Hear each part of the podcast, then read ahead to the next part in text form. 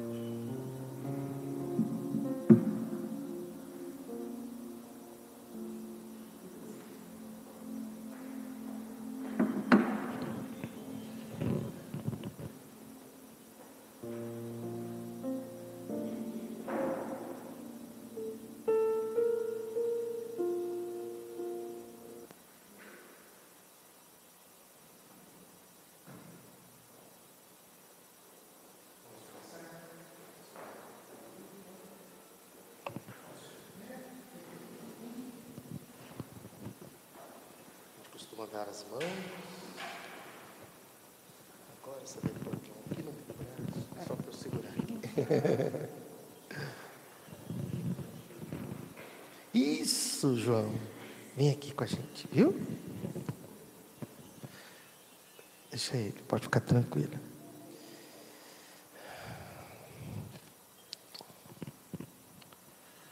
Então, a partir de agora, que estamos no GEOL para iniciar nosso treinamento da Academia da Felicidade da noite de hoje.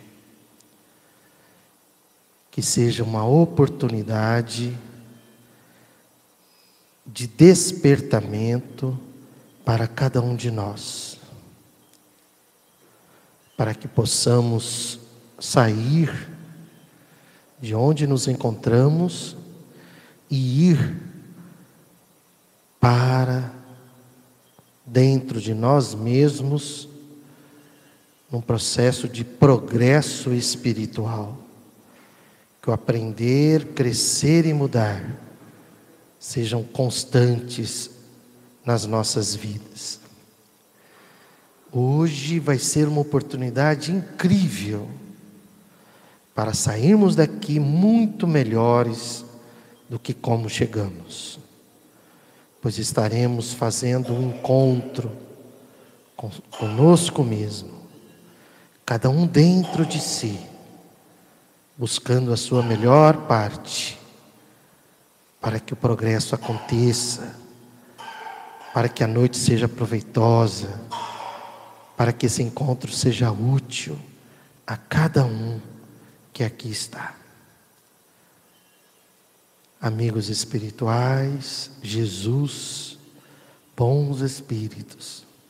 Aqui estamos de mente aberta para aprender, para crescer. Queremos romper com as crenças mentais limitantes e ampliar as crenças mentais libertadoras. Conte conosco, Jesus, por um mundo mais justo melhor e mais feliz para todas e todos. Gratidão.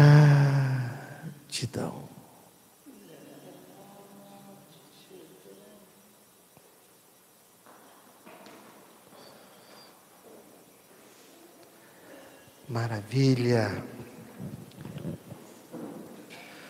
Olá, boa noite, cheguem-se. Ah, olha aí. Estamos juntando ali bolo, suco.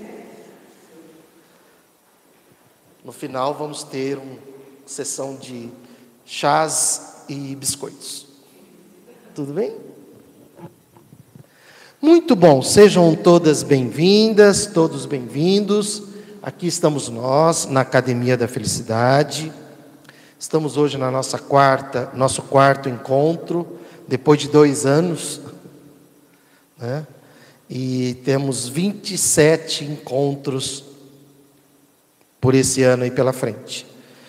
Cada um, a gente tem um tema que a gente aborda nessas três áreas, né? na área do espiritismo, ecossocialismo e felicitismo. E o propósito da Academia da Felicidade é despertar o melhor dentro de você. Né? O compromisso do GEOL é centro de transformação humana. Que cada vez, para que cada vez que você vem aqui, você que está aí nos assistindo também, nos acompanhando, para que cada vez que você venha aqui, essa transformação seja provocada. Então, a academia não é uma escola da felicidade, né? não, é, não é apenas uma questão teórica, mas é uma academia, quando a gente vai numa academia e faz exercício, e pratica isso, isso e aquilo. Né? Então, esse é o propósito. E a gente trabalha, a academia trabalha com alguns princípios e estratégias. Né? Então, no decorrer dos nossos treinamentos, a gente estará sempre revendo princípios e praticando algumas estratégias, tá? É...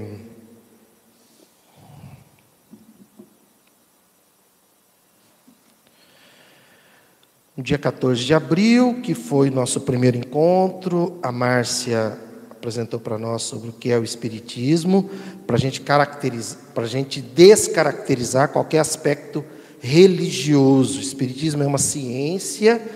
Por quê? Porque a partir do momento que a gente colocar religiosidade no Espiritismo, aí nós vamos ter mitos, tabus, preconceitos, hierarquia e uma série de coisas. Né? Então a Márcia expôs isso para nós.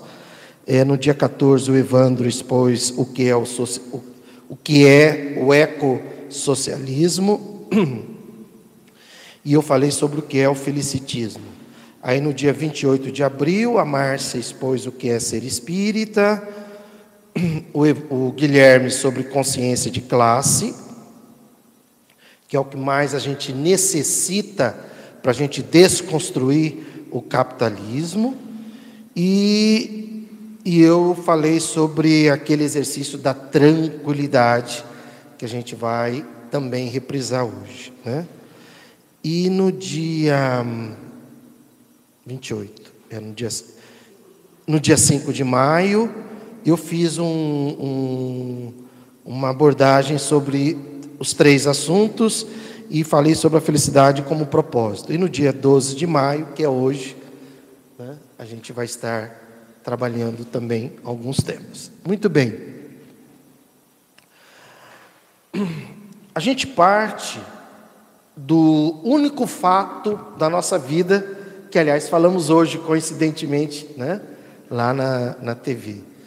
É, qual é o único fato, Flávia, que vai acontecer com você com certeza? Que eu vou morrer. Que você vai morrer. Imagina o pessoal assistindo e falando, gente, mas é felicidade, né? Sim, esse é o único fato. Então a gente vamos trabalhar com os fatos. Qual que é o fato? Que nós vamos morrer. Se nós vamos morrer, a gente só tem duas alternativas: ou filosofia materialista, ou filosofia espiritualista. Tá? Estamos dentro de um raciocínio.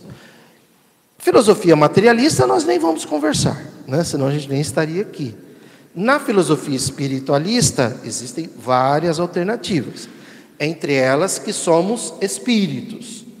Então, esse é o princípio que a gente parte. Primeiro, peraí, eu vou morrer. Segundo, um segundo após a morte, eu sei que sou espírito. Aí, qual que é o próximo passo? Se eu sou espírito, quais são as leis que regem o espírito? Por isso que o espiritismo é a ciência que trata isso é Kardec falando, né? que trata da natureza, origem e destino do espírito, bem como a sua relação com o mundo corporal. Exemplo, vamos supor que alguém falasse assim para você: Ah, Adriana, eu vou levar uma cadeira lá na sua casa. Mas como assim? Uma cadeira? É, eu vou levar uma cadeira. Mas é, que tipo de cadeira, né? Então, essa cadeira aqui, ela tem uma natureza. Essa natureza dela é plástica, mas poderia ser uma, uma, uma cadeira de alumínio. Então, a natureza dela é alumínio. Poderia ser uma cadeira de uma cadeira de madeira. Então, a natureza dela é madeira. Por que, que a gente precisa saber da natureza? Porque as leis que regem o mundo plástico é diferente das leis que regem o mundo da madeira, concorda comigo? Aí o, o Adriano fala assim: ah, mas eu vou precisar de uma cadeira leve, né? Então, ah, eu tenho uma de alumínio. Então, a natureza do. Entende a importância dessa questão da natureza? A natureza é do que. a essência. Né? Então, se eu sou espírito, por isso que o Espiritismo é a ciência que, que estuda a natureza.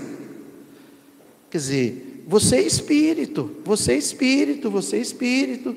Né? O João é espírito. Então a gente necessita entender a natureza para entender o que? As leis. O que é que vai ser possível? Tem coisa que eu faço com a cadeira de plástico, mas eu não faço com a cadeira de alumínio, porque a natureza é diferente. Estamos juntos? Tá? Então, a gente começa a pensar na felicidade tendo com base a natureza do espírito. Aí Kardec vem e fala, né? Natureza, origem e destino. Então, seria como se eu dissesse assim, né? Essa cadeira, a natureza dela é plástica. Como ela foi constituída? Como ela começou? E qual vai ser o fim dessa cadeira? Quer dizer, você, é, qual a sua origem? E qual o seu destino? O que é que está reservado a você? Porque é com base nisso que a gente vai querer aprender sobre as leis que regem a vida espiritual, o mundo espiritual, para a gente chegar aqui nessa questão da felicidade, tá? Quando a gente tem aqui a nossa amiga aqui, né, essa caveirinha aqui, ela está apenas mostrando o seguinte: que você vai morrer. E um segundo após, um instante após, o corpo já não serve mais para nada, nem a vida corporal, nem a vida, nada, social, nada. Tudo que vai valer aqui são as leis espirituais, que já valiam antes, elas já estão valendo agora. Só que agora a gente ainda tem a influência da matéria, ainda tem influência do corpo. Por exemplo, uma coisa muito legal. Né? Muito legal. Assim que eu e você morrermos, você não vai ter mais cansaço. Por quê? Porque a natureza do espírito não cansa. Entende? Pela essência dele. Você já imaginou isso? Você não vai cansar nunca mais. Você não vai é, ter mais fome, você não vai ter mais sede, você não vai ter mais doença física, você não vai ter mais medo de morrer, porque você já está morto, entre aspas. né? Você vai ter uma liberdade de locomoção, você vai ter uma percepção diferente. Por exemplo, a visão, você vai precisar dos olhos? Espírito vê nas costas dele? Vê. Entende? Não vai precisar do óculos, né? Então, o que está reservado ao espírito é maravilhoso. Por isso que Kardec fala em é, é, é, libertação do exílio com a morte. E é importante a gente pensar sobre isso para a gente desconstruir também os mitos com relação à morte, tá? Mas vamos voltar aqui. Eu quero saber o seguinte: Academia da Felicidade, eu acabo de morrer, o que é que eu preciso? Acho que o Evandro está lá, né? Porque ele falou para eu usar o microfone assim. Falou, aqui, bom, você sabe, aqui dá o pop-pop, né? É isso? Hã? Puff. Ele falou, para de fazer o puff, usa assim. Muito bem. E então, se se nós temos a certeza que vamos morrer, nós temos duas alternativas um segundo após a morte, ou felicidade ou infelicidade. Dá para escolher assim que morre? Bom, deixa eu ver, eu quero felicidade. É assim que funciona? Não. Não. A sua felicidade aqui, ou a infelicidade, vai depender desde o dia de hoje, quando Kardec fala natureza, origem e destino do espírito, bem como a sua relação com o mundo corporal. Como é que está a sua relação com o mundo corporal? A minha, quando eu falar você, lembre-se, né? É sempre estarei falando para mim. Por favor, estamos aqui todos na igualdade. Eu só vou falar um pouquinho mais, só isso, né? Como está a sua relação? É essa relação que vai definir a sua felicidade ou a sua infelicidade. E é por isso que é a academia da felicidade. Porque na academia aqui a gente vai estar treinando a melhora, a transformação da nossa relação, do relacionamento. Então é correto dizer: o céu não é um lugar, é um estado de espírito?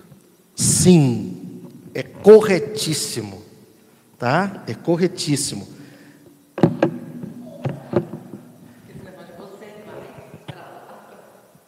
Não existe para lá. O para lá é um estado mental perfeito. Tanto que Kardec fala que você pode ter uma pessoa, um espírito feliz aqui, e ao lado dele um espírito totalmente infeliz, que vai se, se sentir é, muito ruim, nossa, estou aqui num mundo. Esse lugar não existe, né? Esse lugar é uma projeção do estado espiritual em que ele se encontra. Assim como também o espírito feliz, não existe um lugar. Porque como que a gente vai falar em lugar? Né? Tem parede, tem teto, tem cama, tem isso, tem aquilo. Ué, mas então aí é quase uma outra vida material. Então não existe esse lugar. Existe estado espiritual e emocional. Aliás, foi muito bom você ter falado isso. Porque também a felicidade é um estado emocional. E agora, e agora, você já pode gerar felicidade desde agora independente do lugar. Sendo que as pessoas ainda colocam muita felicidade no lugar, na situação, fora dela. E isso é o capitalismo que faz, porque o capitalismo quer vender a felicidade. Então tem supermercado, né? Lugar de gente feliz, né? Não, o lugar de gente feliz é dentro de você. E são as suas decisões e as suas escolhas que vão gerando mais felicidade ou mais infelicidade. Estamos juntos até aqui? Diga. É, o que eu percebo é que então a felicidade ela fica como um sinônimo de alegria. É isso que faz essa confusão. Quando você vê uma pessoa que está é, tá super bem na vida e é alegre, você fala, nossa, como essa pessoa feliz, e nem sempre é. É isso? Perfeito, nem sempre é. é... Segura, por favor. Vamos lá. Nossa, é, academia está com tudo. Felicidade ou, ou infelicidade é diferente de alegria e tristeza. Tá? Nós temos cinco emoções básicas do cérebro: alegria, tristeza, raiva, nojo e medo. Tá certo?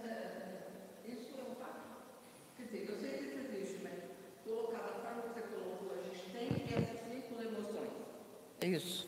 Essas cinco emoções.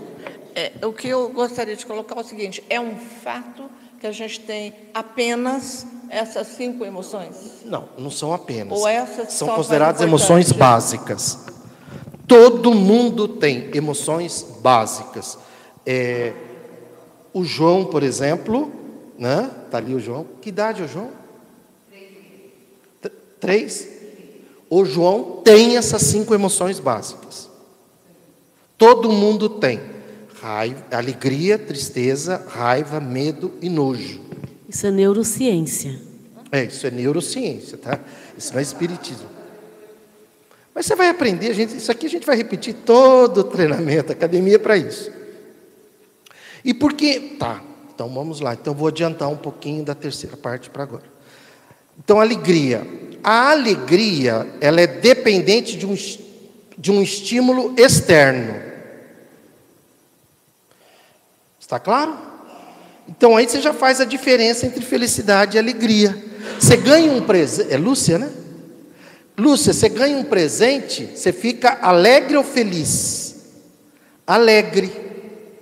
Entende? Por quê? Porque veio de fora.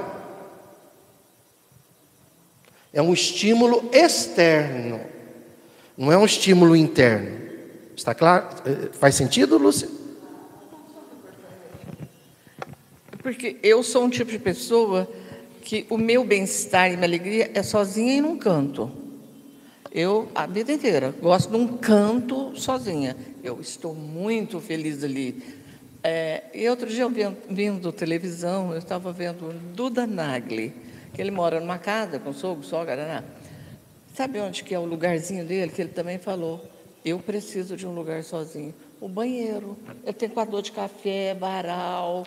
Ele tem um monte de coisa no banheiro. É um lugar para ficar sozinho. Sim. Feliz, né? Sim.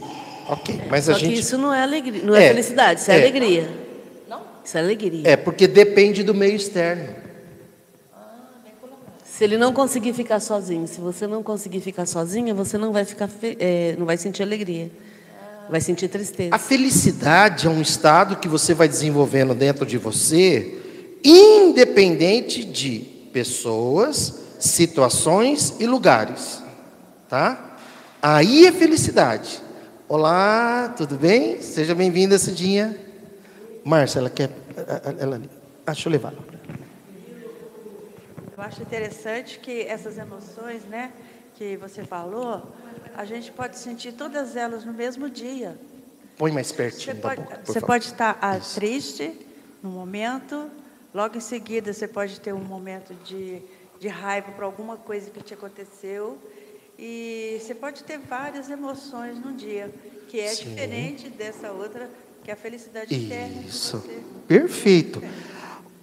Ô, Lúcia, o propósito aqui é, é desenvolver habilidade em que você fique o maior tempo possível feliz. Esse mito de momentos felizes é coisa de Facebook, tá, gente? Tá? Não, só existem momentos felizes. Quando você desenvolve a habilidade de felicidade, você vai ficando cada vez mais, o tempo cada vez maior de felicidade, mesmo que ao seu redor aconteça momentos de alegria, tristeza, raiva, medo e nojo. Ficou clara a questão da alegria? Ficou? Ficou? Ficou claro? Cidinha, alegria é quando algo fora de você acontece que você gostou. Ai, que alegria, ganhou um presente. Que alegria. E o cérebro sabe a diferença entre alegria e felicidade. Interessante isso. Porque na alegria ele produz dopamina. Na felicidade ele produz serotonina. Olha que o cérebro sabe. A pessoa às vezes não sabe, mas ele sabe a E a diferença. ocitocina? Aí é o amor. Tá? Tristeza. Quando algo ruim aconteceu fora de você. Tá? Exemplo, você perdeu lá um, né, um livro. Você vai ficar triste? Não sei, acho que não. É, é. então você vai ficar triste. Tá? Ok? Hã? Depende do apego, né? Vai ficar triste. O que é importante você saber, o que é importante aqui dentro da academia, é você desenvolver o seu estado de felicidade de tal forma que ele vai ser cada vez mais contínuo, cada vez mais constante, independente da alegria, tristeza, raiva, medo e nojo. Então, alegria e tristeza. Raiva. Essa raiva que eu falei que são emoções básicas, não é a raiva de alguém. Tá? Não é aquela raiva, nossa, eu tenho uma raiva de fulano, que se eu pudesse eu pegava ele, esganava ele. Tem gente que já sentiu isso, não sei se vocês já ouviram falar, né? né? Tem gente por aí, longe daqui assim, que já sentiu vontade de esganar alguém, né? Essa raiva já é uma raiva estendida no relacionamento. Essa não é boa. Nós estamos falando daquela raiva que você sente quando você, por exemplo, puxa, eu poderia ter feito tal coisa, que raiva. E essa raiva vai gerar energia. Tanto que eu convido vocês a de vez em quando sentirem essa raiva. Principalmente quando você estiver assim, meio assim, né? Borocochô, que fala? É muito antigo esse termo. O que seria um termo mais Borocochô. Para baixo, né? Sei lá. Sabe, essa raiva, ela te dá energia. Ficou claro da raiva que te dá energia? Eu, agora vou fazer aquilo ali, nossa, eu vou, vou destruir aquilo ali. Exemplo, destruir no sentido de fazer, de realizar. E você pode gerar essa raiva. Ficou claro? Tá? Não é a raiva de, nossa, se eu pegar aquele sujeito, eu mato ele. Essa raiva não é boa, porque essa raiva vai, vai diminuir a sua felicidade. Essa raiva não está em sintonia com o amor absoluto. Essa raiva? Essa raiva de querer matar o outro. Ela quebra ela sintonia, quebra a sintonia com o amor absoluto.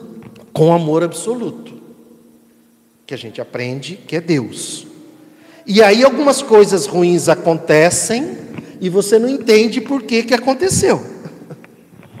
Diga. Falar que não.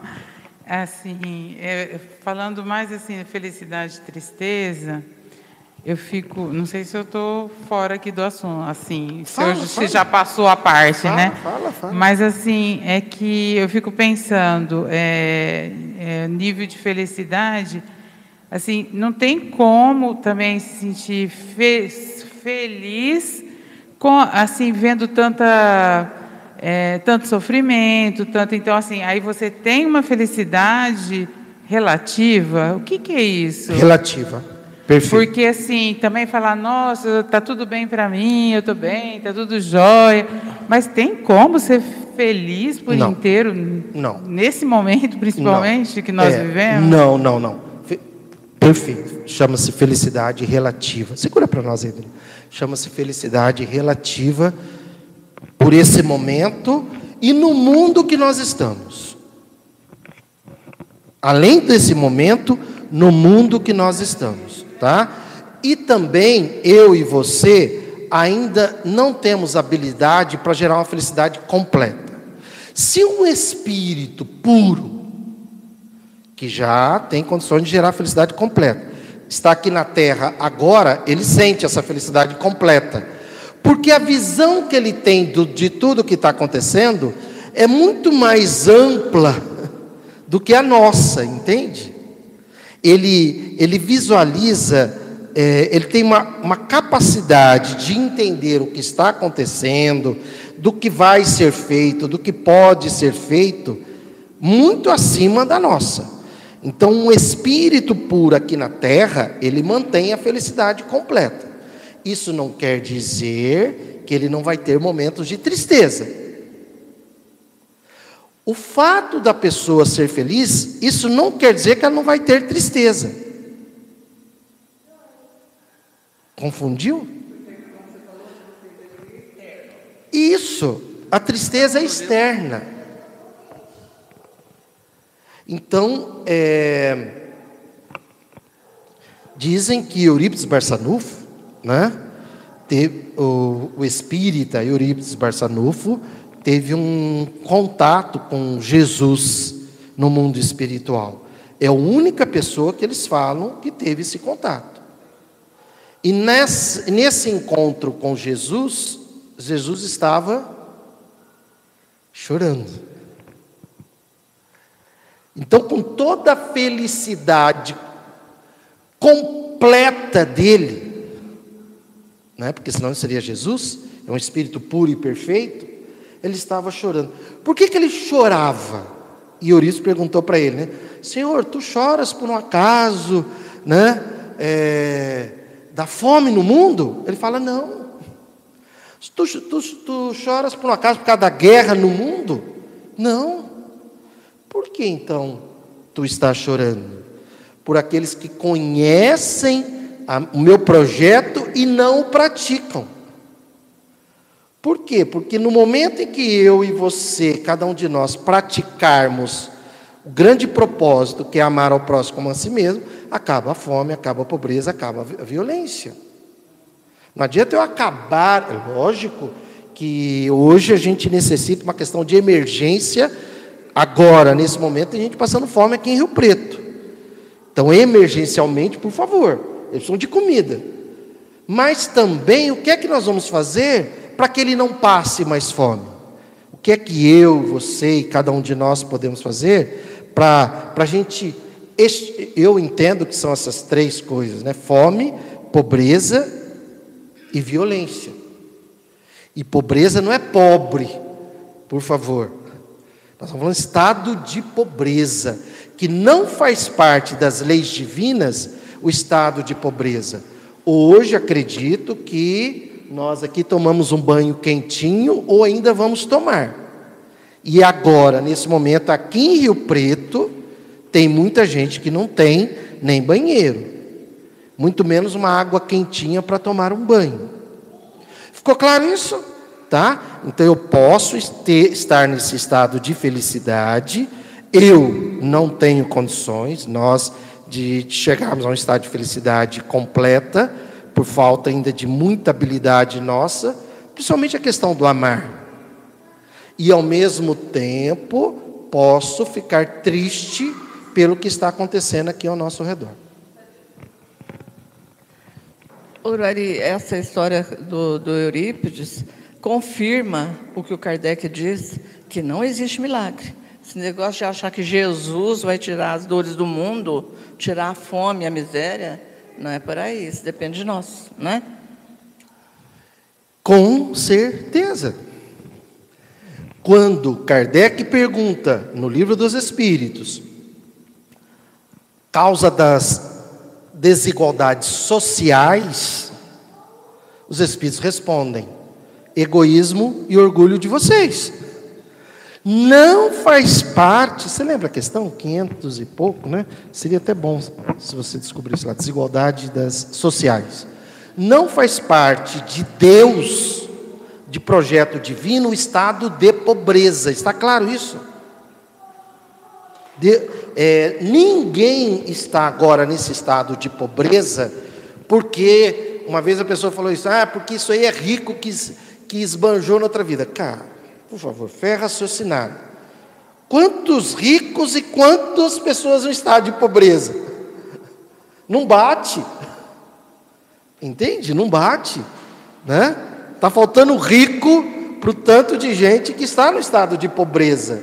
Se fossem pessoas que em outras vidas teriam. Paraná, paraná, paraná. Ah, 806? Aqui. Ah, sim. É, ó, 806, Livro dos Espíritos, a nossa cartilha, nosso manual. Tema: desigualdades sociais. Por isso que aqui a gente fala em ecossocialismo. Porque o ecossocialismo, o socialismo é para combater as desigualdades sociais.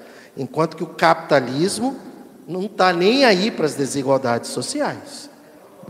Vocês viram que aqui em Rio Preto, essa semana, foi aprovado pela Câmara Municipal um projeto, é, eu não sei o detalhe do projeto, eu sei que privilegiam, é, eles queriam diminuir os moradores de rua, alguma coisa, as pessoas em situação de rua.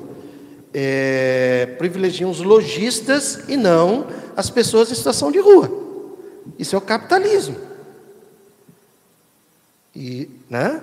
Talvez alguém aqui tenha uma loja ali na avenida. Eu sei, só que tem um detalhe: até quando?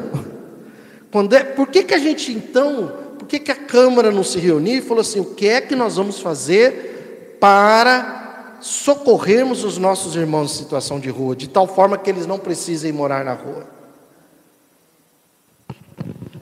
806, para você que está assistindo, Livro dos Espíritos, 806. Olha o que Kardec pergunta, gente, é uma pergunta atualíssima.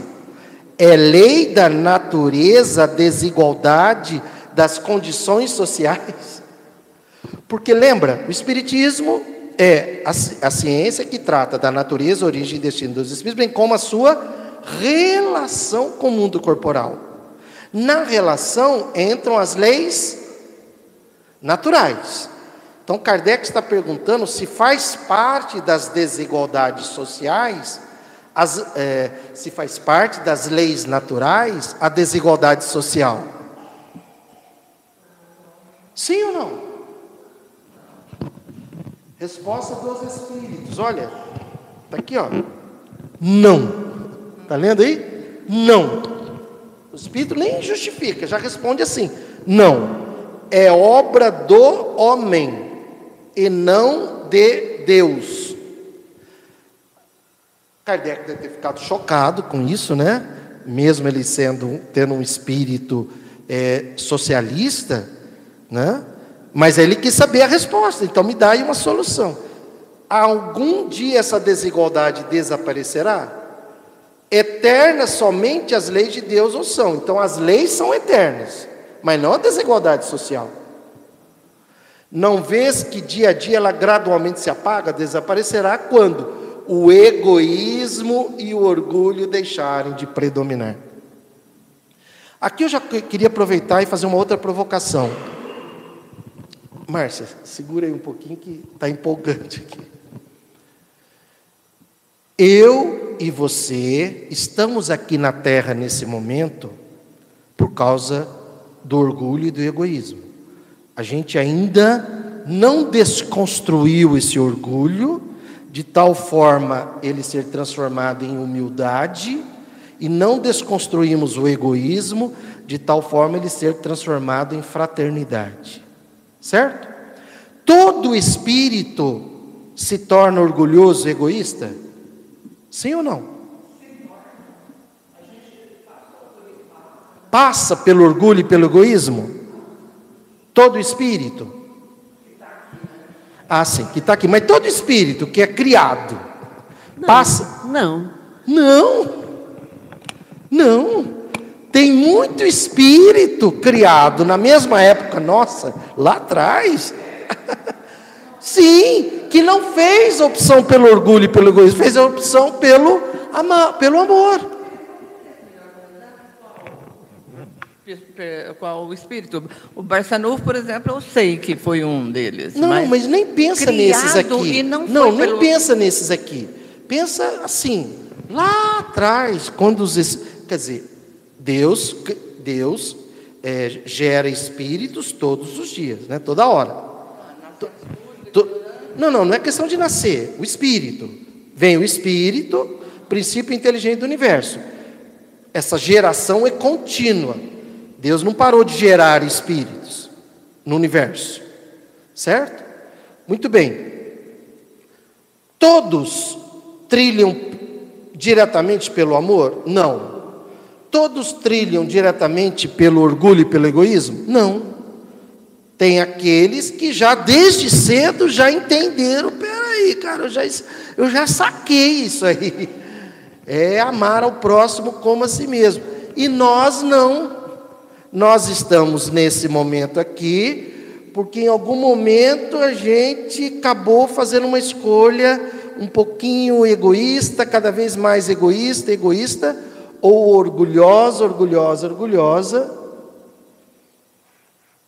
E sinto dizer para mim também, deu ruim.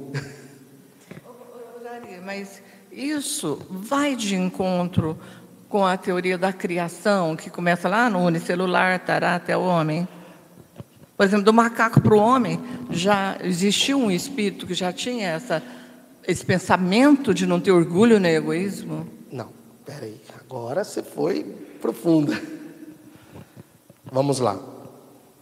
É, o princípio vital que um dia vai se transformar no princípio inteligente, Que é o espírito. que é o espírito, ele começa no reino mineral. Aí vem um progresso do reino mineral para o reino vegetal, aí para o reino animal, chega um momento em que esse princípio vital se transforma em princípio inteligente. Não, ainda não, porque ainda vem a fase do instinto. Aí do instinto, quando se começa a se transformar, é um princípio instintivo ainda, não é inteligente, né? Quando começa, quando você começa a desenvolver o livre arbítrio, porque o instinto o instinto inicialmente não tem livre arbítrio. Faz sentido? Faz sentido? O instinto não tem livre arbítrio. Só que esse instinto vai se desenvolvendo. Chega um determinado momento que ele começa a ter o livre arbítrio. E nesse determinado momento começa a vir a emoção. E num determinado momento começa a vir as alternativas de, de amor, de orgulho, de egoísmo. E desde aí já tem alguém que não peca pelo egoísmo, entre aspas, peca, tá? Desculpa. Gostei, perfeito, perfeito. Que não. Que, Que não trilha. Que não trilha. Que, que teve essa pelo sabedoria. egoísmo, recém-saído do animal, recém-saído do instinto, o cara já não é mais egoísta. Quando Kardec estuda o livre-arbítrio no livro dos Espíritos, ele fala em escolha. Então, quando o indivíduo faz a escolha, é num- numa comparação bem rústica. É como um aluno que se senta na mesma sala de aula que outro e ele não questiona o que ele tem que fazer. Ele vai fazendo. E o outro aluno que quer saber por quê, que não aceita, que, que quer fazer de outro jeito. Então, é óbvio que aquele aluno que não questiona e que vai fazendo, ele vai ter mais tempo para poder fazer e exercitar e ele vai progredir mais rápido. Por quê? Porque ele não está contestando as regras, ele está simplesmente se desenvolvendo a partir das regras. É simples, Neuza. Neuza. Não, não. quer saber de quando é que nós, que o ser humano, não, eu falar peca, não, não, não segue ainda aquele, acabou de deixar o instinto, eu não quero ser egoísta, eu não quero ser orgulhoso, eu não vou ser. Eu ainda acho difícil de compreender. É simples. Recém-saído É do simples. Você acredita que amar ao próximo como a si mesmo é uma boa decisão de vida? Alguém tem dúvidas sobre isso? Você tem certeza disso? Que amar ao próximo como a si mesmo é uma excelente decisão de vida? Você acredita nisso? Você acredita nisso? Você acredita nisso? Você acredita nisso? Eu acredito nisso, mas eu, na prática, eu sempre penso. Você acredita nisso? Não, acredito. Você acredita nisso? Você acredita nisso, Lúcia? Sabe. Ok. Sim. Pronto. Ok. Então acabamos de ser, entre aspas, criados. Ok? Agora, 20 horas e 48 minutos. Então, a partir de agora, começam, comecem a praticar isso. E por que a gente não pratica? Porque ainda a gente tem orgulho, a gente tem orgulho e egoísmo muito forte dentro da gente. Só por isso. Então, aquilo que você está querendo entender, o que aconteceu lá atrás, acontece ainda hoje aqui com a gente. Eu já sei. E por que que eu então, por que que eu não, por que que eu não quebro, não desconstruo orgulho e egoísmo se eu já sei? Porque ainda não amo o suficiente. O nosso amor ainda é um amorzinho. É um amor de bolha, é um amor de família. Amor de conveniência. Né? É um amor de conveniência. É um amor de eu amo quem me ama. Que já. Que já sacou isso. Isso. Isso. pelo amor de Deus. E, e se nós, a partir de hoje, de agora, também despertássemos para isso? E como é que a gente desperta para isso dentro do amar ao próximo como a si mesmo? Ampliando o amor. Ampli... Não, é sim. não É, mas aprendendo isso, estamos saindo dessa ignorância de entendendo. Ampliando esse amor. Aquela pessoa que está lá passando fome tem a ver comigo. Aquela pessoa lá, o chinês tem a ver comigo. O indiano tem a ver comigo. O, seja onde for, o vizinho tem a ver comigo. É à medida que a gente for ampliando esse amor, se a gente amplia o amor, fraternidade e solidariedade, a gente rompe o egoísmo.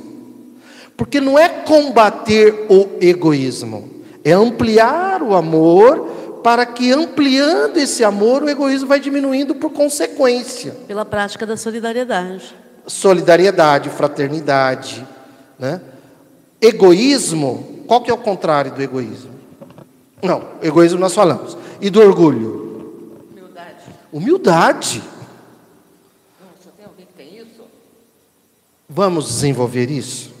Para gente, a gente encerrar isso logo.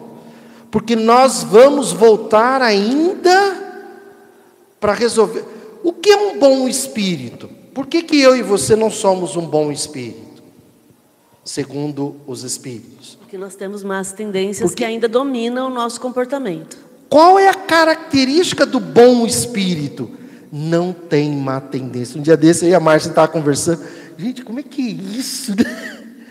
Não tem má, má tendência. Já, já se libertou disso tudo. Então, Ururaí, mas antigamente a gente nem pensava nisso. Né? Essa semana eu estava comentando com o Ururaí que aconteceu uma situação na minha vida e imediatamente eu manifestei uma má tendência. E eu fiquei tão envergonhada de ter, de ter sentido aquilo que eu não contei para ninguém, eu só fui contar para ele à noite. Eu falei: olha, eu preciso te contar que hoje aconteceu uma situação. Eu tive uma vergonha de sentir aquilo. Só que em outros tempos eu faria isso com naturalidade. Então, eu entendo que está acontecendo um progresso, porque agora pelo menos eu reconheço que eu estou falhando. Né? E aí, para ser feliz, todo dia, todo dia. Peraí. Qual é a minha má tendência? O que falta para eu amar mais? Eu tenho pessoas que eu tenho raiva, se eu tenho, isso é uma má tendência. Eu tenho pessoas que eu desejaria a morte. É lógico que alguns políticos a gente fica assim, né? Mas não vai resolver. Não vai resolver. Entende?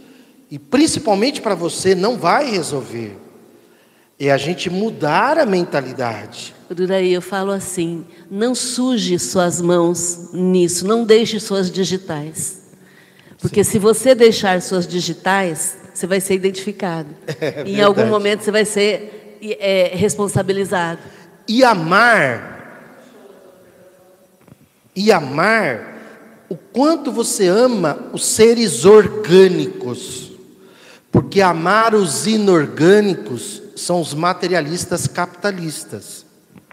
Amar os seres orgânicos são os espiritualistas socialistas. O que, que é amar os seres inorgânicos? A gente até brincou hoje, né? Amar o carro acima de todas as pessoas, amar a casa acima de todas as pessoas, amar as coisas, amar as posses. Isso é uma má tendência que a pessoa vai perder a existência por causa disso. E por favor, Porque vai gerar o apego. que vai gerar o apego. Não é apologia à pobreza, não, tá? Que todos tenham tudo o que precisem, por favor, todos. É, é, socializar a riqueza, não é a pobreza. E socializar a riqueza não é ter mais ricos, porque rico é uma pessoa, é acumulação de patrimônio, é riqueza, é tudo para todos, tudo. E quando a gente fala tudo para todos, não quer dizer assim, é, fazendas, carros, não. Tudo no sentido do necessário. Que ninguém hoje, hoje, aqui na Terra, sinta necessidade de nada. Sinta necessidade de comida, de uma água, de um banho, de uma cama, porque nós somos privilegiados, a gente vai ter uma caminha daqui a pouco nos aguardando. Mas milhões não têm isso. Estamos juntos? Demos aí uma, né? Fomos um pouquinho longe, mas ficou claro, é, é, ficou claro não, ficou explicado, claro, é. Uma pessoa me ensinou isso, falou, não fala isso, isso é preconceituoso, né? Então ficou explicado, ficou explicado. Então eu e você podemos ganhar essa existência ampliando esse amor através do amar aos seres orgânicos tendo as coisas inorgânicas, lógico, para você ter ali sua tranquilidade material, mas o seu amor ir em direção. Quais são os seres orgânicos? Primeiro, começando pela natureza, né? Eco. Árvore, você ama a árvore? Ou você destrói? Ou você faz poda drástica? Ou você faz poda drástica? A água, o rio, né? que a gente necessita aprender com os povos indígenas. Que por que, que onde existe povo indígena a natureza está preservada? Porque eles amam a natureza. Nós não amamos, a gente vai lá e destrói, né? E a gente só vai ganhar essa existência e salvar a terra, entre aspas, né? Quando a natureza a natureza precisa de nós, sim ou não? A natureza? Não, exatamente. Nós precisamos da natureza, entende? Então, por isso que é eco primeiro. Eco, natureza. Preservar a natureza, nossa mãe terra. E seres orgânicos, indo da natureza para os animais e para o ser humano. Socialismo. Aí sim, você vai ampliar a sua felicidade por consequência, diminuir o quê?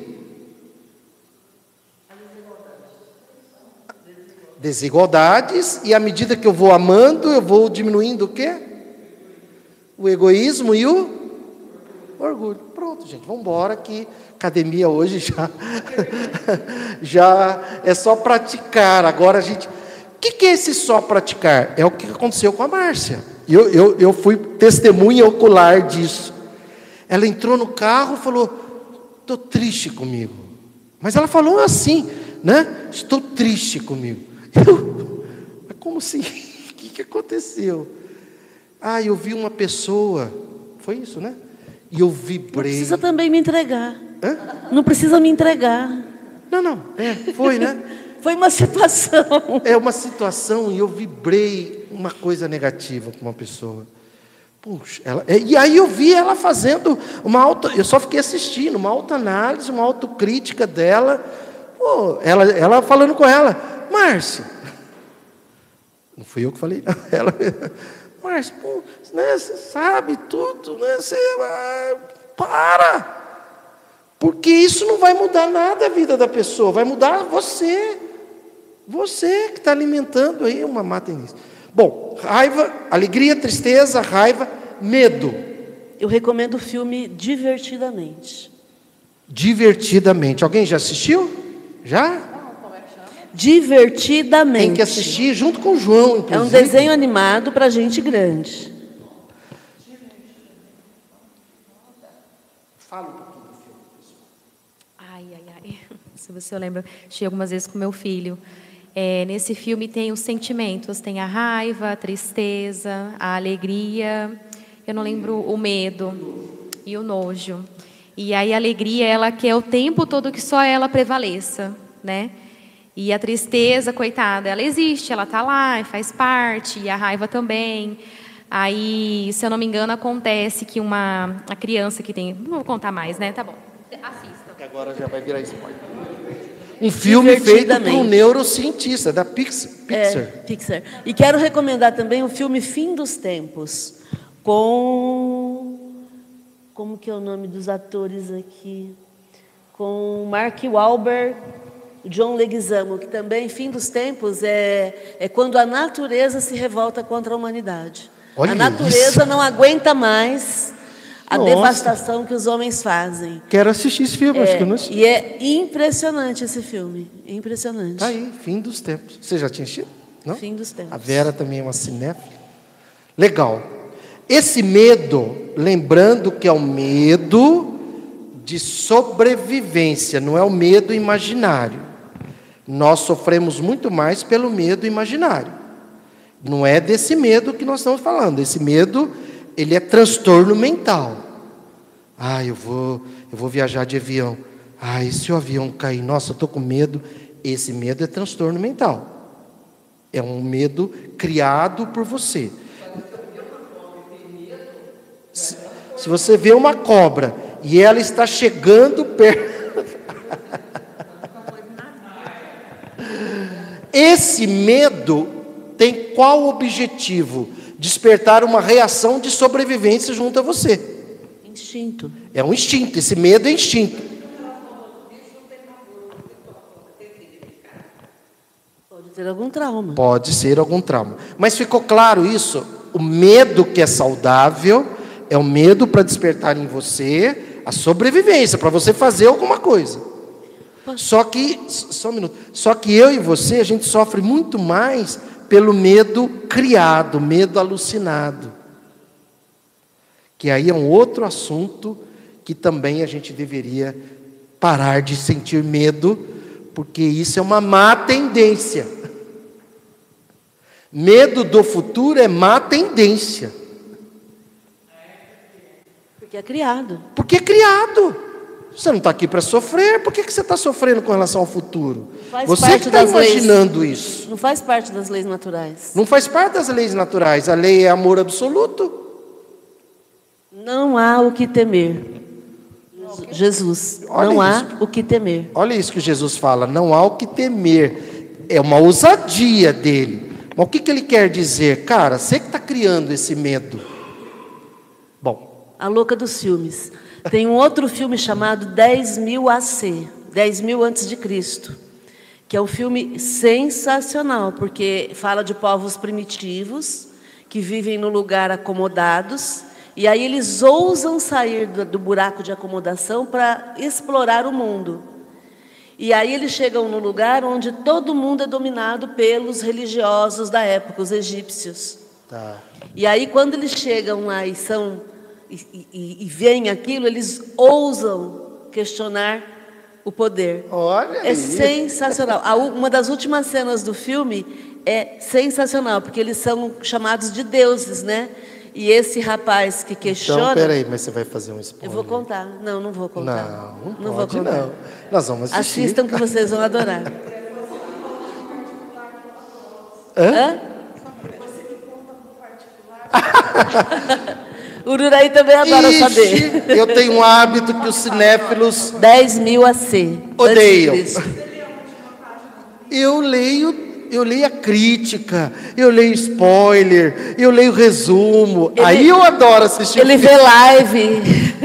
O Evandro deve estar lá dizendo: Que isso? Onde já se viu?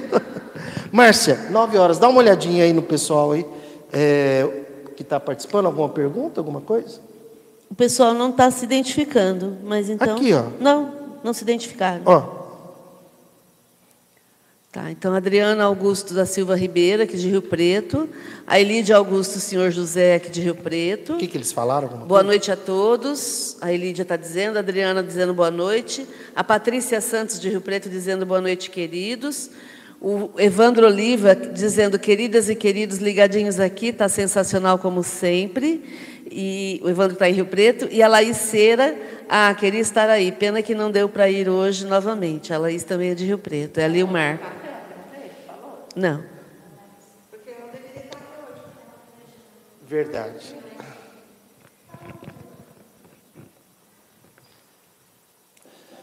Muito bom. Então, falei, né? Raiva, é, alegria, medo, alegria, tristeza, raiva, medo e nojo. Nojo, não precisa dizer, né? Que é a coisa que a criança mais assim, né? dependendo do que você dá para o João comer, ele. Hum, hum, não é assim? Os nossos, todos os filhos. Então, são, reações, são emoções básicas, fundamentais do nosso cérebro. Tudo isso, tudo isso é para a gente construir a nossa felicidade desde agora, tá? Nós vamos partir. É, é, a Márcia agora vai conversar com a gente sobre mundo de provas e expiações, que é esse momento que nós estamos encontrando, estamos vivendo. E, enfim, passa as informações. Está no capítulo 3 do Evangelho, há muitas moradas na casa do meu pai. Eu vou comentar com vocês o item 13, 14, 15. 13, 14 e 15. E a gente fala errado. Na verdade, os Espíritos falam mundo de expiações e provas. Porque é nessa ordem que as coisas acontecem. Primeiro a gente tem expiações, depois a gente tem provas. Expiações são tudo aquilo que não pode ser mudado. Tá? Embora hoje com a medicina, com o desenvolvimento, com o desenvolvimento da medicina, a gente também consegue mudar algumas situações de, de expiações. A Beatriz trabalha com pesquisa, né? E ela sabe bem como é que isso funciona. Né? Através da ciência, a gente consegue muitas vezes, interromper uma expiação. Márcia, distancia um pouquinho, só para diminuir. Né? Tá. E provas é tudo aquilo que vai acontecer comigo e com você e que vai nos colocar à prova para a gente progredir. Entenderam? Então, é muito comum que a gente tenha situações de provas. Por isso não faz sentido a gente ficar reclamando dos desafios do dia a dia. Porque não existe erro. Não adianta eu protocolar uma reclamação no cartório divino. Não existe erro. Eu estou passando por aquilo que eu escolhi ou que eu, através das minhas escolhas, me coloquei. Para que eu possa me progredir, me, me fazer o meu progresso e para que eu possa aprender com aquela situação. E uma vez aprendido, eu não preciso mais passar por aquilo. Né? O Jung falava, né? Missão aprendi é, lição aprendida não precisa mais ser repetida. Então, diante de um desafio, é muito interessante que eu aprenda com aquilo e me transforme. Vou usar o exemplo da minha má tendência. Em outros tempos eu sentiria isso e acharia normal. Não, pensei assim mesmo e senti assim mesmo e dane-se. Eu sou assim mesmo, eu não vou mudar minha natureza. Quando eu senti e fiquei mal, opa, eu já tirei do inconsciente, trouxe para o consciente para modificar. E imediatamente eu tirei esse sentimento do meu coração. Por quê? Porque não ia me ajudar. Então, desde quarta-feira, quando eu senti isso, eu estou trabalhando emocionalmente para que eu fique bem com esse acontecimento. Pronto, não preciso mais sentir. Então, aqui o, o, a mensagem é de Santo Agostinho, que foi dada em 1862 em Paris. Ele diz assim: Que vos direi dos mundos de expiação que já não saibais? A gente já sabe tudo. É só a gente observar o mundo em que a gente está. A superioridade da inteligência em grande número dos seus habitantes, a gente tem um grande número de habitantes inteligentes na Terra indica que a Terra não é mais um mundo primitivo. Nós sabemos disso. Porque o mundo primitivo é o mundo onde acontecem as primeiras encarnações dos espíritos. E a gente não está mais no mundo primitivo. Ainda temos grupos primitivos? Sim. A violência que vemos todos os dias que o diga.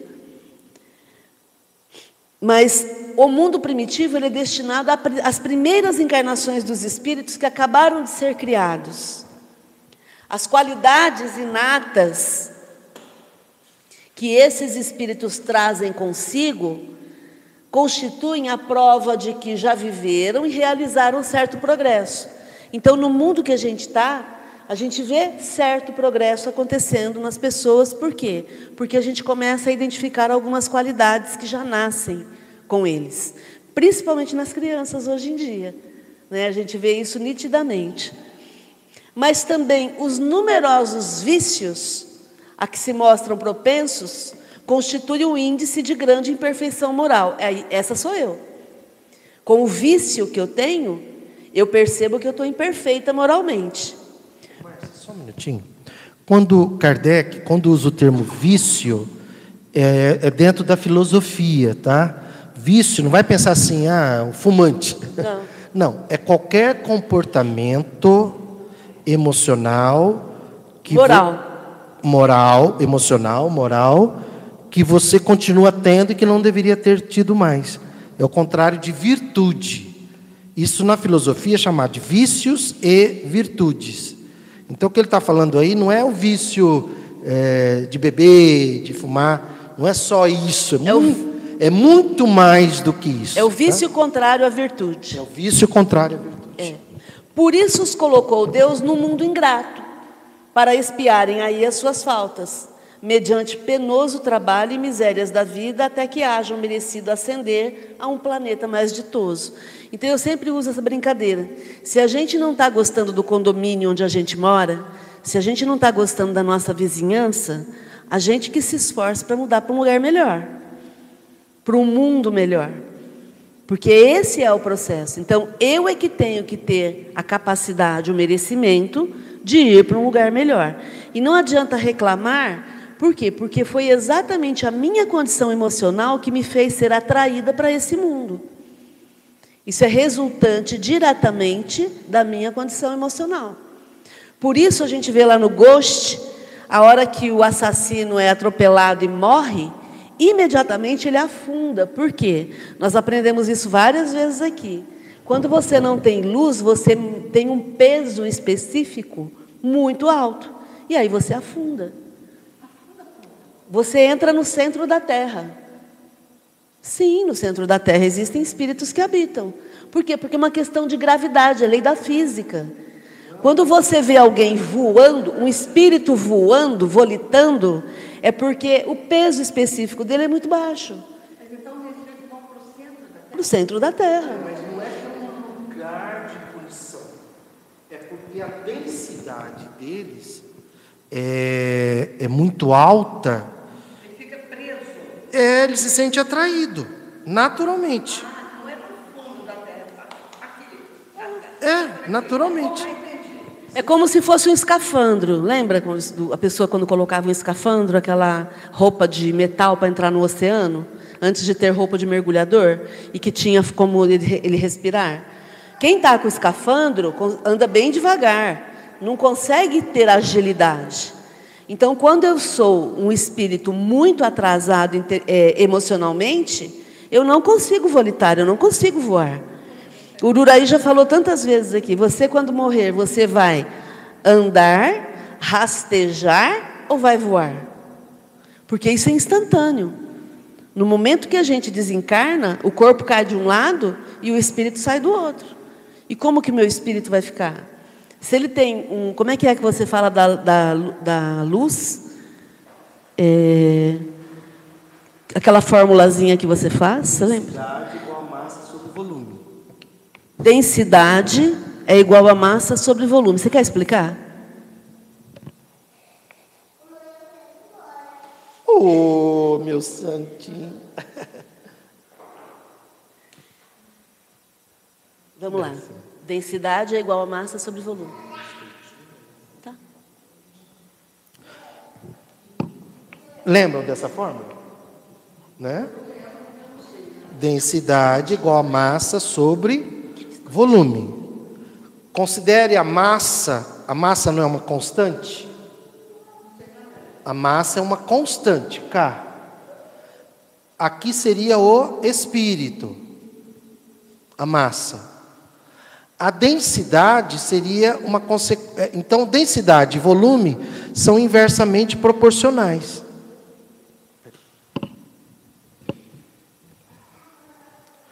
Quanto maior a densidade, o que, que acontece com o volume? São inversamente proporcionais. Menor o volume. Quanto maior a densidade, menor o volume. Quanto menor a densidade, maior o volume. Pense em volume como sendo a ampliação da luz. Volume, luz. Quanto mais você amar, menor vai ser a sua densidade perispiritual. Mais leve você será, mais você irá voar. Quanto menos você amar, maior será a sua densidade espiritual. Mais pesado. Mais, por isso que a gente brinca do rastejar. Faz sentido? Faz sentido todo. Tá? Densidade igual a massa sobre volume. Bom, então, é, quando nós estamos aqui nesse mundo ingrato, nós estamos espiando as nossas faltas e estamos também passando pelas dificuldades para provarmos a nossa capacidade e aumentarmos a nossa luz.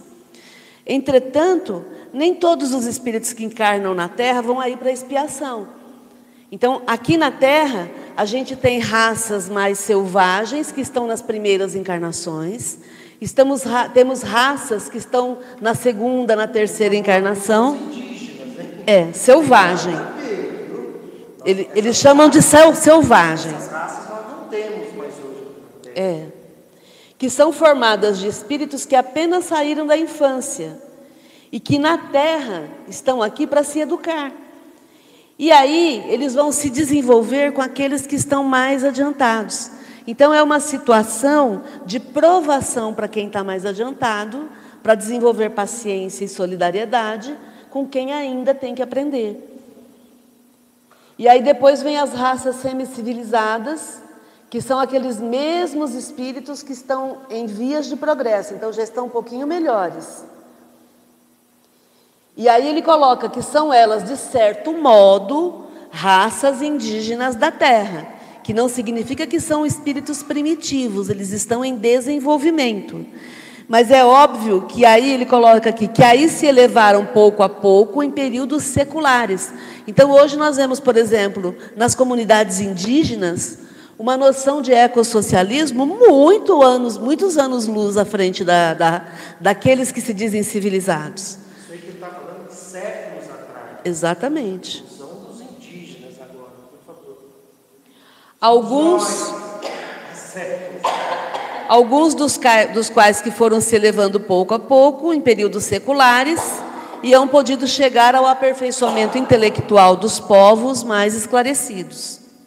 Os espíritos em expiação, se nós podemos, se nos podemos exprimir dessa forma, são exóticos na Terra. O que é exótico? Não são da Terra. Quem está em expiação aqui não é da Terra foram exilados de outros mundos para cá. Por quê? Porque tinham intelectualidade, mas não tinham moralidade. Então são trazidos aqui para conviver com os povos primitivos e para desenvolverem paciência. Então aqui a gente sempre lembra dos maias, dos egípcios.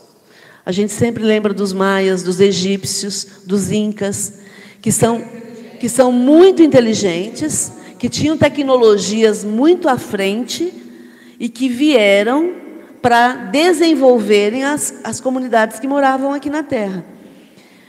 Já viveram em outros mundos, onde foram excluídos em consequência da sua obstinação no mal e por se haverem constituído em tais mundos, causa de perturbação aos bons.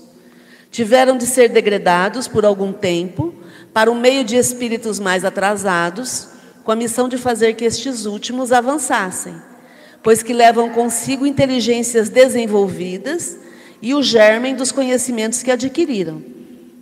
Daí vem que os espíritos em punição se encontram no seio das raças mais inteligentes. O Kardec usa, o Santo Agostinho usa a palavra punição, por, talvez por não ter uma outra palavra para explicar isso, né? porque não existe a punição como regra, tá? mas é uma punição eu ter que viver junto de um povo que é menos desenvolvido intelectualmente do que eu.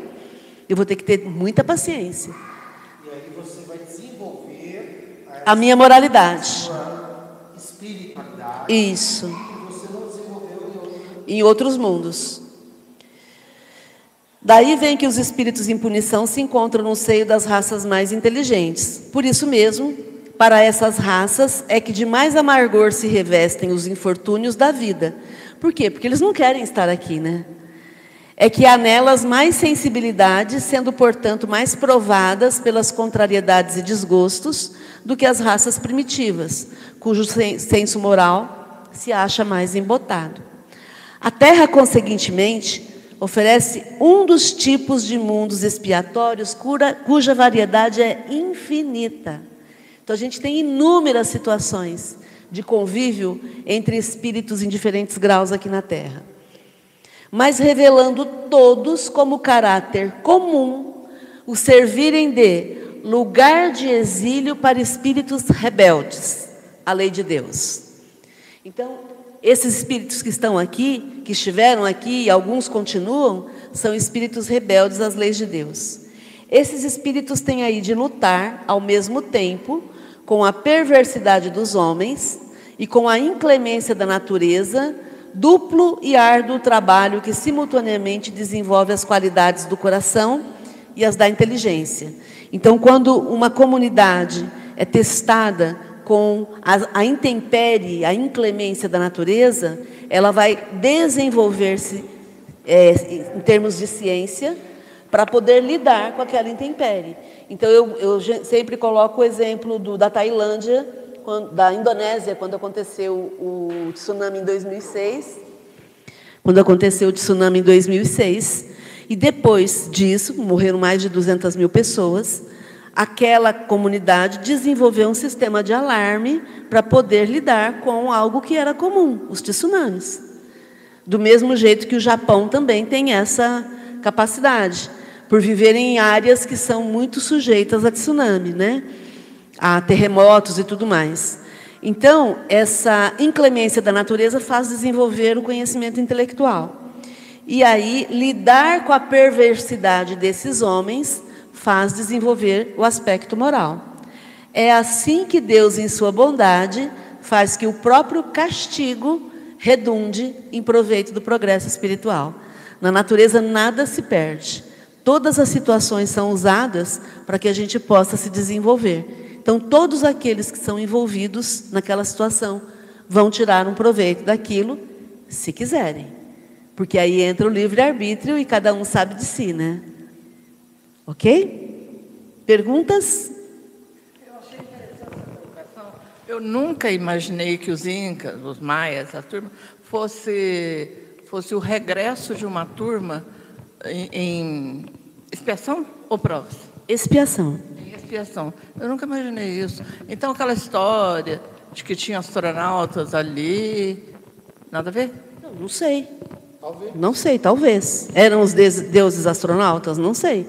Que somos feitos da poeira das estrelas, isso nós somos. Porque to todos nós viemos de algum lugar. Tá?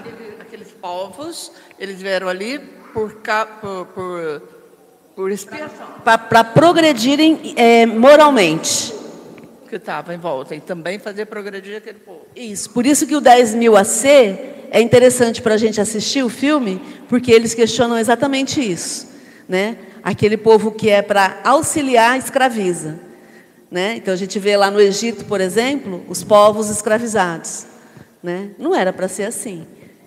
Entenderam? Então é quem sabe mais, quem tem mais condição, tem que auxiliar quem tem menos condição. A mesma situação da escravidão no Brasil. Né? Não existem povos escravos. Existem povos que foram escravizados. Foram arrancados do seio da família na África e foram trazidos para cá como escravos. Mas ninguém nasceu para ser escravo. Né? Porque aí entra naquilo que o Uraí falou, que as misérias humanas são culpa dos homens e não de Deus. Ok? Agora, claro que todo mundo que passa por uma injustiça vai tirar proveito dessa injustiça que passa. Então, tudo é aproveitado. Eu concordo plenamente, né? Que ninguém nasceu para ser escravo, mas assim, que parte que essa pessoa que foi escravizada, entendeu? Ela, ela está em expiação, ela está é uma prova, porque ela não escolheu ser escravizada, certo? Ela foi é, contra tudo, contra a vontade de tudo. Mas assim, que parte que é? Por que, que ela passa por isso? Esse espírito passa por isso, entendeu?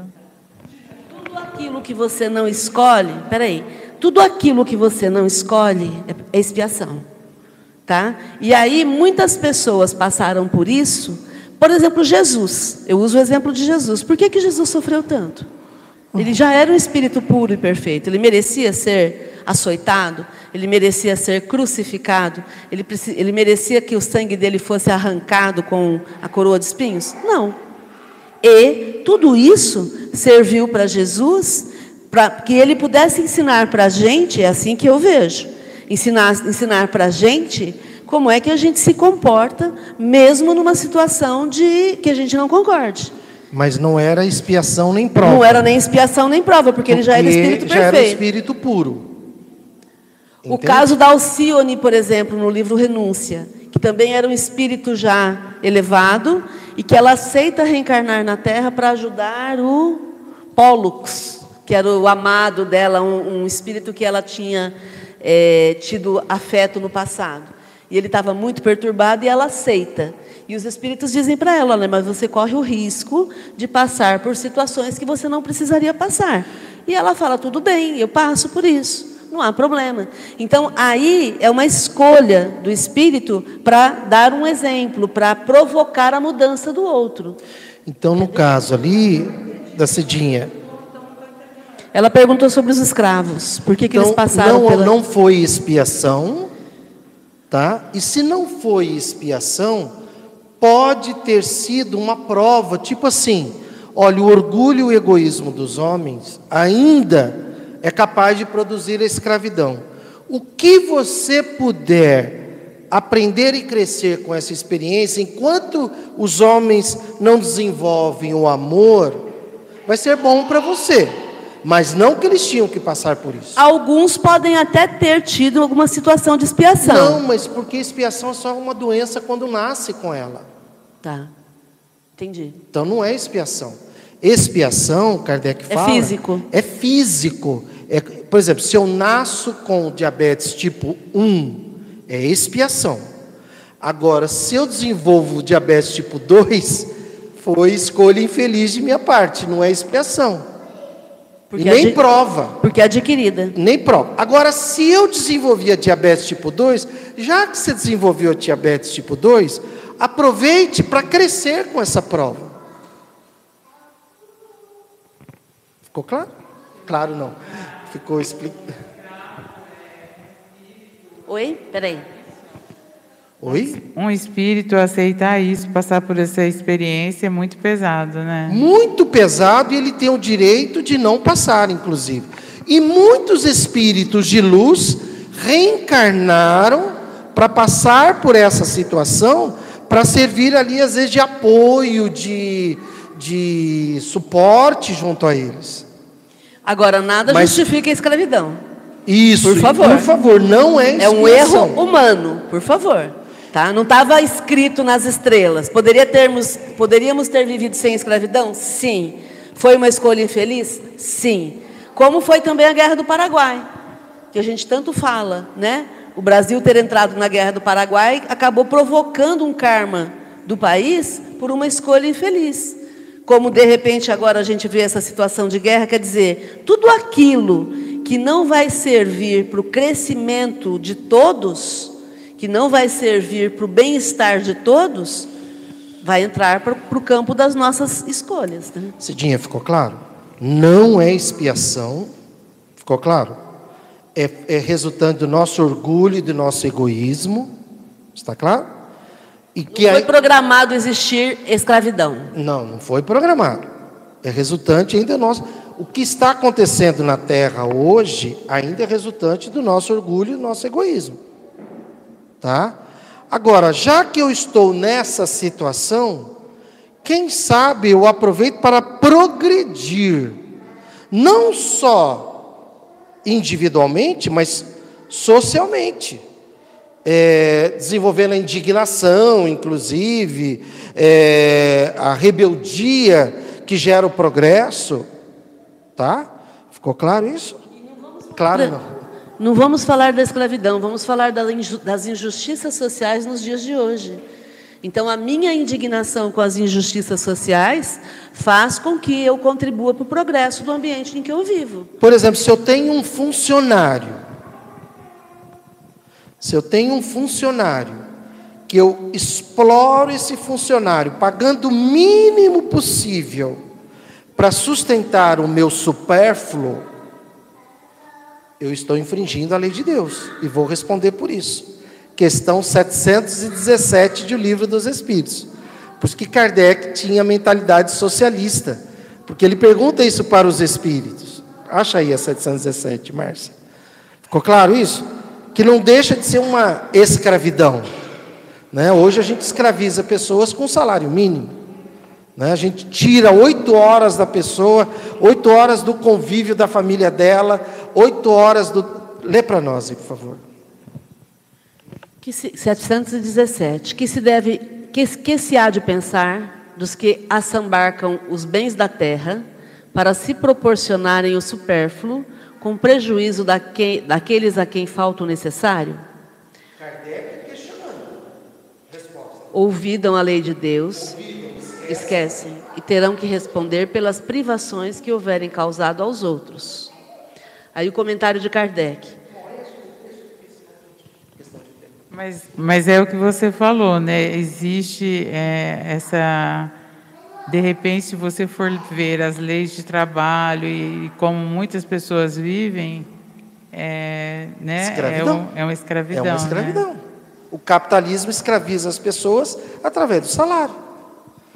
Olha, eu te pago um salário e tomo oito horas de você, do seu tempo, do seu.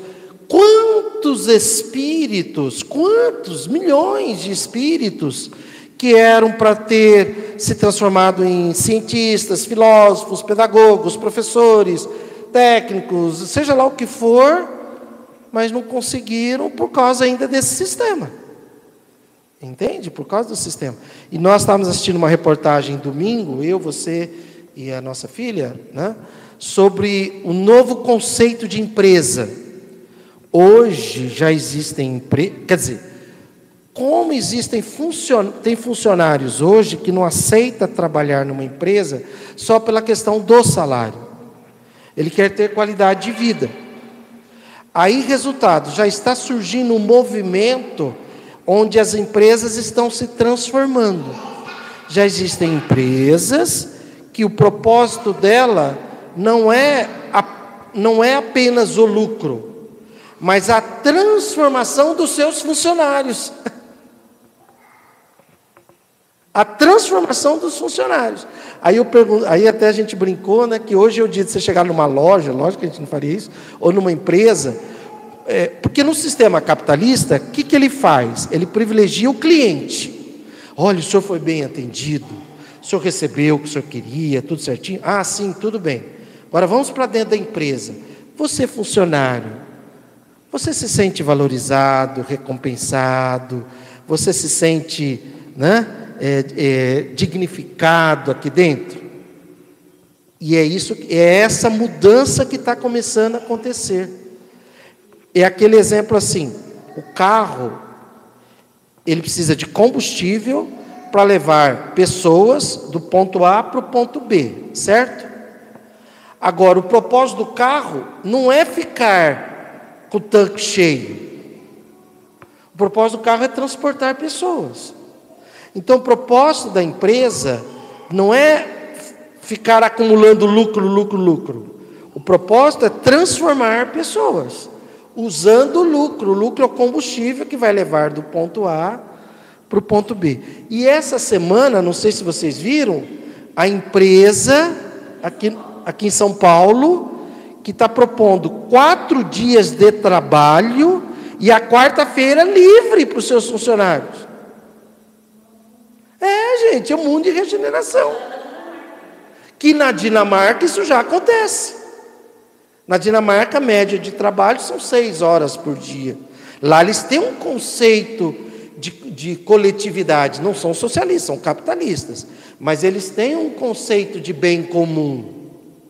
Lá não tem gente na pobreza e não tem bilionários. É uma classe média, um mais, outro menos, tal. E é isso, isso é um mundo de regeneração. Os... Agora, o que, que acontece? Essa empresa começou isso, que, que, que gera um desconforto, tipo assim, ué, aquela empresa começou. A partir de agora a gente tem problemas. Um bom problema para os empresários. Exatamente, porque eles vão começar a se sentir incomodados, porque a referência agora, olha, quatro dias de trabalho na semana, a quarta-feira livre. Lógico, gente. Né? Então, o capitalismo começa a ser desconstruído, né? um passo a passo. Quer dizer, a exploração continua, mas menos, vamos dizer assim. Né? E o ser humano começa a ser valorizado. Vamos seguir? Opa! Não, é, eu queria colocar assim, que nem falando dos escravos, né? É, tudo que acontece, a espiritualidade já está ciente que vai acontecer, né? Pelos estudos que eu participo. Então, a espiritualidade já sabe que o ser humano vai escravizar. Mas assim, quem se propõe a passar por isso, ele tem uma grande oportunidade de desenvolver a humildade, a aceitação.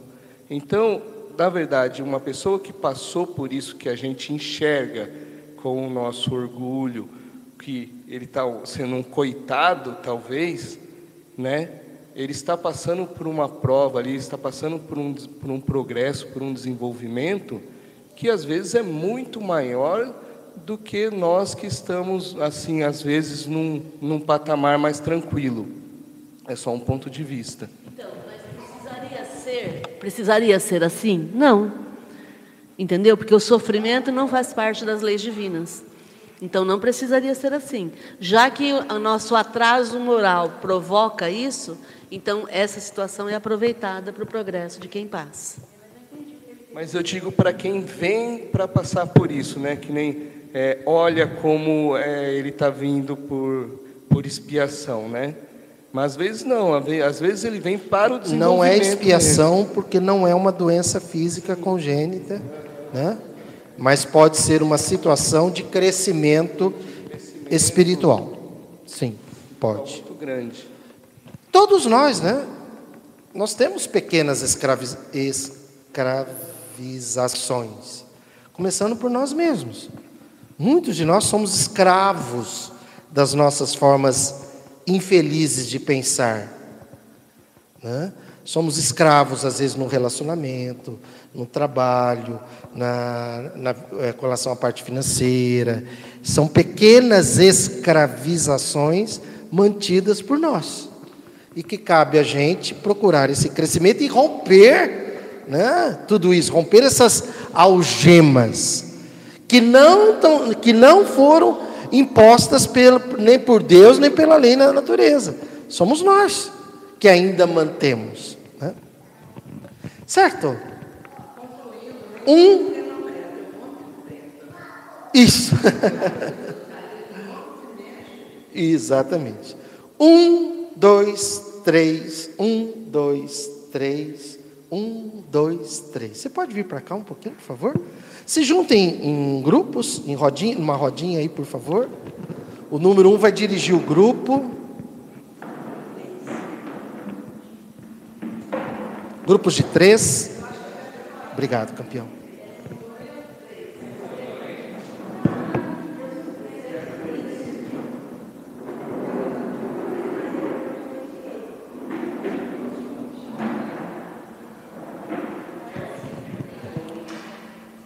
Nós estamos.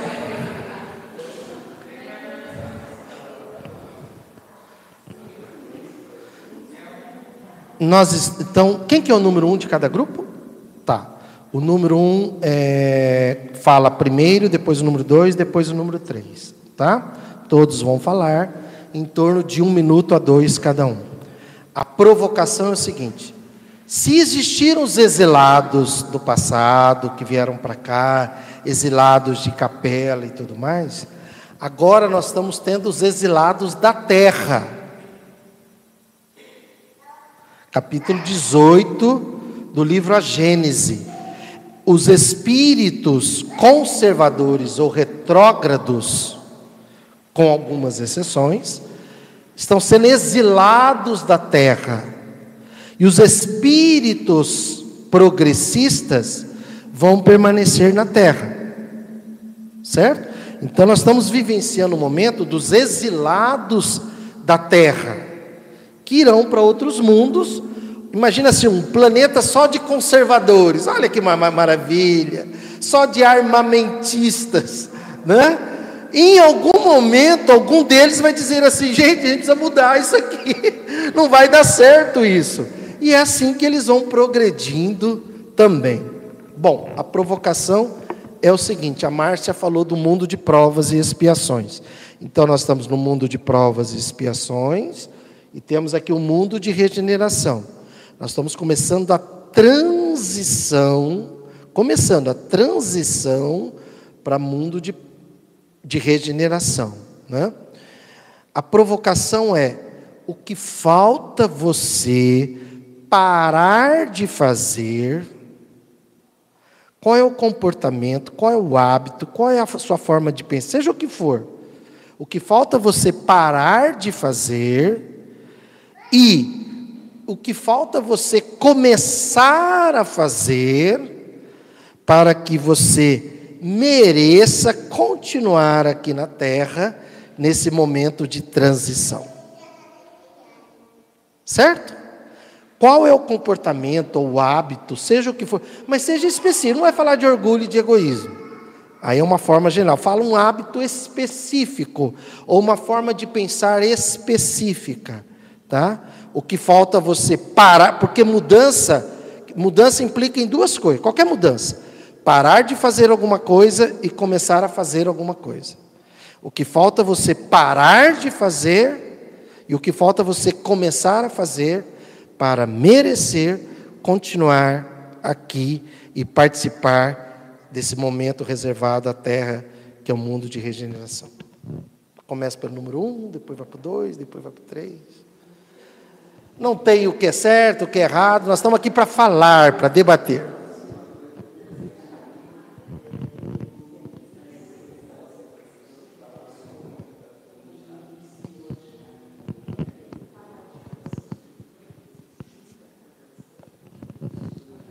Seja específico, hein?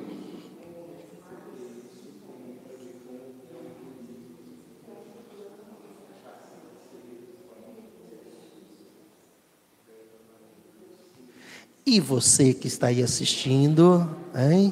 o que falta você parar de fazer e o que falta você começar a fazer para continuar aqui na terra, né? Não ser exilado da terra e participar dessa transição para o mundo de regeneração.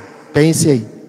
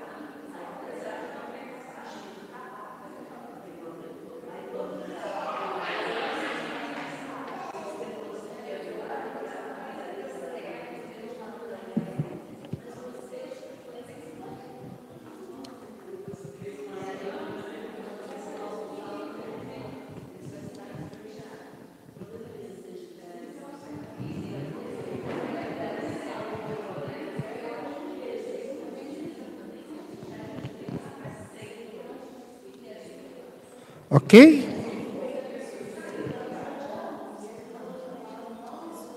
Terminou aí? Terminou? Aí todos falaram já? Aqui todos falaram? Legal. Muito bem. Então vamos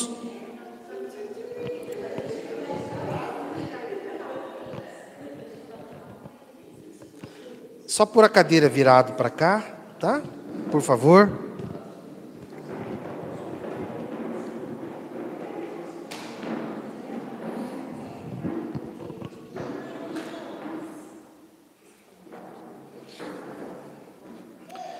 Então, tudo isso é para a gente provocar né, algumas reflexões dentro da gente. Esse é o propósito da Academia da Felicidade. E quando a gente fala em felicidade, a gente necessita se lembrar de que um dos recursos que você tem para gerar a felicidade é a voz mental. O controle da voz mental vai determinar diretamente o controle emocional. E a, vo e a sua voz mental vai determinar também a sua sintonia espiritual. E também a sua voz mental determina a realidade para o cérebro. Então, para o cérebro, a realidade não é o que acontece fora de você. Para o cérebro, a realidade é o que você está pensando. Isso, são exatamente. E nós só temos duas formas de pensar. Só tem duas. Os óculos de realidade aumentada que a gente usa. Cria ali uma realidade, né? E nós só temos duas formas de pensar. Uma é a imagem, a outra é o som. E você é o que o diretor de um filme, né? Aqui a nossa diretora aqui, é o que se faz, vamos supor, num filme, né? O que, é um filme? Você vai assistir um filme, você vai com aquela expectativa. Vai ser um jogo, uma combinação de imagem e som para gerar uma emoção. Porque a emoção vai ser gerada por mim. E essa emoção vai ser uma, uma consequência da relação lá entre imagem e som.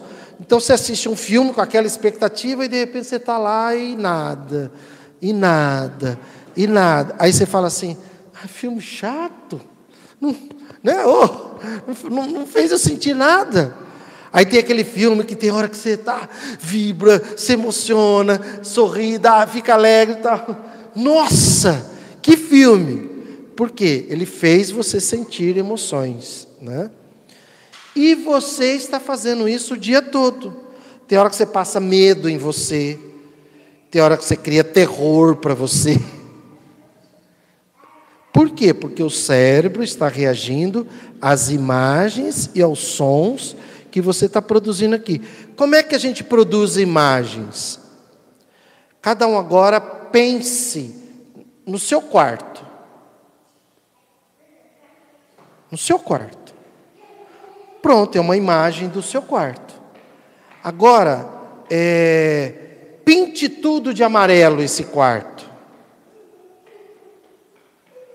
Já vem aí alguma emoção que você que você gostou, não gostou. Pinte tudo de branco. Você começa a ter alguma emoção referente a essa mudança que você está fazendo. O quarto está lá e não foi mudado, mas aqui dentro você mudou. Som. Pense numa música que você gosta. Comece a cantar aí dentro de você uma música que você gosta. Cante aí dentro de você. Olha lá, ela, eu vi que ela ergueu os ombros assim. Gerou uma emoção na Lúcia. Entende? Então esse conjunto de imagem, de som, você faz todo segundo, todo minuto. Tem hora que você está brigando com alguém, então você está vendo a pessoa e está pondo fala na boca da pessoa. Ou você falando para ela aqui dentro. O cérebro reage como se isso fosse realidade e gera emoção. Tem hora que você gera um futuro negativo, né? famoso será que e se. Será que vai dar certo amanhã? E se não sei o quê? E se? E o cérebro começa a gerar o quê? Um medo. Né? Se isso for prolongar, isso pode gerar uma ansiedade, pode gerar até um pânico se for intenso e prolongado. Então, esse controle da emoção, você tem total controle, controlando o que é que você está falando aí dentro de você. Qual imagem que você está gerando aí dentro de você? E eu recomendo algumas falas que elas contribuem sempre para um bom estado emocional. Por exemplo, diante de uma situação assim de emergência, alguma coisa, ah, nossa, acabei de receber uma mensagem, ah, eu vou ter um, ter um pepino aqui para resolver. né? Respire. Respire. Porque assim que você respira, você gera um outro estado emocional, porque você muda a frequência e a amplitude respiratória. E dentro de você fale, puxa o ar, todo mundo comigo, puxa o ar, calma.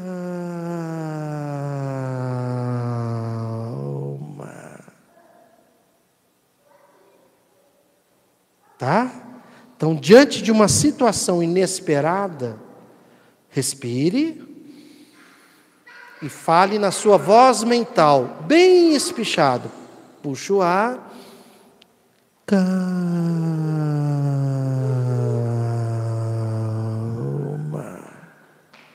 Imediatamente você gera um melhor estado emocional para você lidar com, com essa situação adversa que acabou de acontecer. Tá? Então, é, com a alma, né? Calma, né? E por que falar bem devagar? É falar volume baixo, velocidade devagar e o timbre sussurrando para gerar um estado alterado de consciência. Então, não adianta você ficar falando aqui dentro, calma, calma, aqui na voz mental, né? Calma, calma, calma. Aí que você vai se irritar. Porque eu poderia falar também pijama.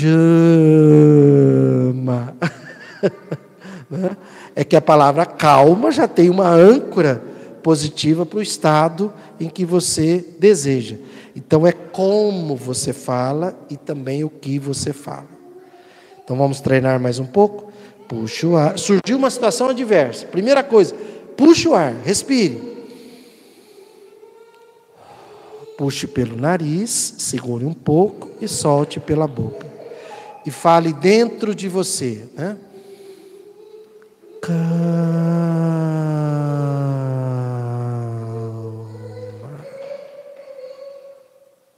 Tá? Márcia, puxa o ar e fale então. Agora fala na voz, na voz verbal para eu ouvir. Calma.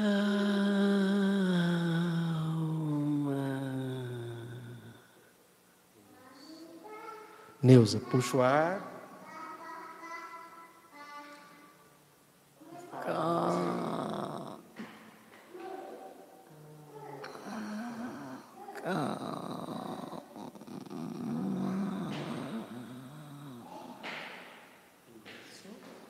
Lúcia, puxa o ar e fala.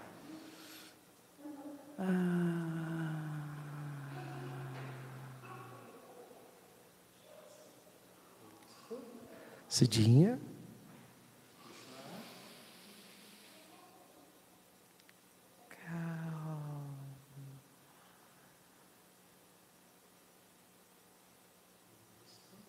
Vera.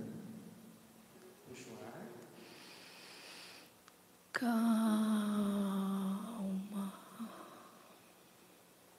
Isso. Adriano. Calma.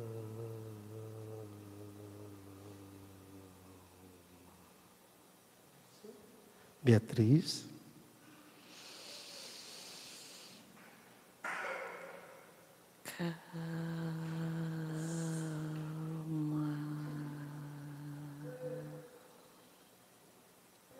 Isso, Flávia. Calma.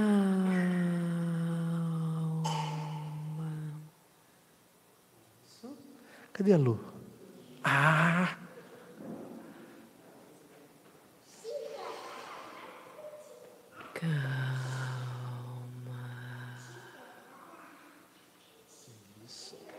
E lembrando que funciona é na voz mental, tá? Voz verbal é só para treinar. Ok, ativistas, atletas da Academia da Felicidade, gratidão pela presença, de que bom que vocês vieram. Até o João veio hoje. Que bom que você veio, viu, João? Venha sempre, viu? Que alegria. A presença de vocês aqui que faz acontecer. Você que está aí, venha, né? venha participar presencialmente com a gente. Sinta-se convidada, convidado. Esse é o propósito da Academia da Felicidade. Oito pessoas? Olha aí, ó. então venham, né? Venham. E cada semana a gente vê um tema, tem alguns princípios que a gente sempre vai ficar repetindo, tem algumas estratégias que a gente sempre vai ficar repetindo, porque o cérebro aprende por repetição. Tá? É uma academia. Né? Você vai numa academia, você fica lá repetindo esteira, isso, bicicleta. Esse é o nosso propósito. Para que você saia daqui com mais informações, para você fazer mais escolhas felizes no seu dia a dia. Tá bom? Gratidão pela presença. Agora, to todos em pé. Nós vamos encerrar. Vocês não vão participar, você que está acompanhado, mas nós temos uns biscoitos ali deliciosos, temos até bolo, temos chá, café, temos suco. Venham. Agora a gente convida a todos para aquele abraço de felicidade, tá?